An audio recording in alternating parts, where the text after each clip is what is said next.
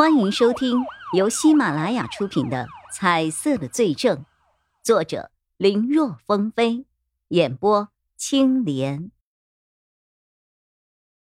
好在今夜无月，天色很黑，适合隐藏身形。几个人悄无声息的接近了无敌县的老宅。宅子已经老化了，好多地方都年久失修了，而且常年没有人打理。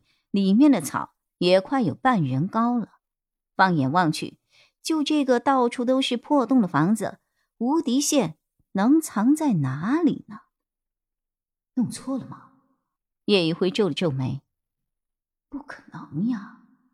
王局说了，他当时想的就是这个地方啊，颜色也是那个时候消失的呀。难道我们来晚了，人已经走了？颜色不是万能的，只能说算得上是一种指引而已。现在怎么办呢？钟离眼问着。这一次带队的负责人是叶一辉，如今这样的情况需要他来判定。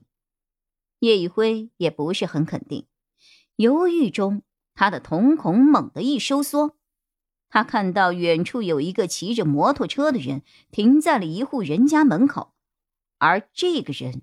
身上有颜色。叶宇辉见状，立刻带人赶往了那处民宅。刚才骑摩托车的人正在院子里吃饭，看到一群陌生人跑来围着他，他显得很警觉。叶宇辉等人出示了证件后，直接开口问道：“吴迪县现在在哪儿？”哦，被问的大叔一愣，神情顿时惊慌了起来。这个反应让其他人先是一愣，随后明白了过来，心中高兴的同时，也有些惊讶叶一辉的表现。叶一辉眼中的这位大叔，就如同夜里的一道彩色闪电一样，明晃晃的。他肯定知道屋里现在什么地方。这时，叶一辉发现屋里有颜色的不光是这位大叔一个，还有一位大娘。什么无敌县呢？我不认识啊！大叔假装不知道，无敌县是通缉犯，举报有功，包庇有罪。希望你能够明白。如果你不说，那我们只能把你们一家人都当成共犯处理了。说这个话的时候，叶一辉不光看着大叔，还扫了一眼旁边的大娘，一家子全都当共犯。大叔大娘不是很明白结果会是什么，但听起来。让人后怕呀！哎呀，我知道，我知道呀！大叔的妻子一看自己的儿女都要被牵连，直接开了口：“我不知道你们要找的人是谁，但是我丈夫刚才的确是给人送饭去了。那个人就住在我们山脚下的房子里。”大叔本来还想阻拦，但是为时已晚。在叶一辉等人反复的向他诉说相关的政策和需要承担的相关法律责任之后，大叔认清了形势。一行人来到了山脚下的那处砖瓦房，大门很厚实，硬闯是比较困难的。叶一辉让大叔去敲门，他们几个藏身门的两侧。仙儿啊，仙儿，哟。你怎么又回来了？啊，我有事想问你一下，先开一下门。啊，好。铁门被缓缓打开了，叶一辉猛地冲了进去。不许动！叶一辉冲进去，举枪大喊。也就在同时，屋中的人也同样喊出了这句话：“不许动！”相同的语气，相同的话语。声音叠加之下，在这个不大的屋子当中回荡的令人震耳欲聋。叶宇辉没有动，屋中的那个三十多岁的男子也没有动，一个手里拿着枪，另一个手里拿着一个遥控器。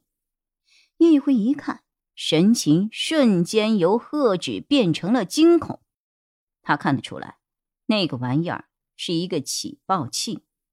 而炸弹就绑在了那个人的身上。看那一根根大拇指粗细、十几厘米长的圆柱，一根根的排列捆在那个男子的腰间。大家都别进来！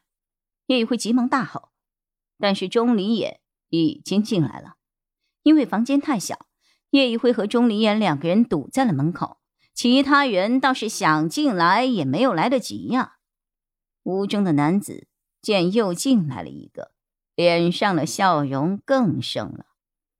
一个人的话，对方可能和他拼个鱼死网破，毕竟谁都有热血；但两个人的话，谁都担心会伤着自己的搭档，反倒会束手束脚。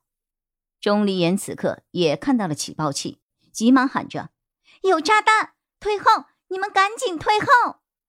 门外的人一听，急忙拉开了那位大叔。屋中就剩下三个人，谁都没有说话，只是相互盯着对方。此刻，叶一辉才分辨出来，眼前距离他们几步之遥的人就是吴迪宪。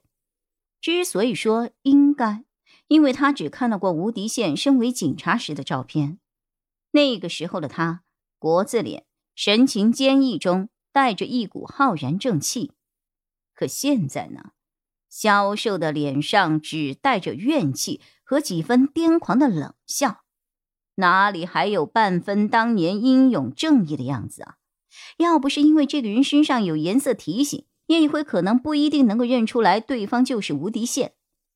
这一下，叶一辉明白了为何一直没有抓到无敌线，这前后的容貌变化实在是太大了，都堪比整容了。你们可以呀！竟然能够找到这儿，是不是武王？小心后面有蛇！蛇！吴迪宪一惊，他打小最怕蛇了，下意识的想要回头一看，但瞬间他反应过来了，不对劲儿。本集播讲完毕，感谢收听，更多精彩内容，请在喜马拉雅搜索“青莲嘚不嘚”。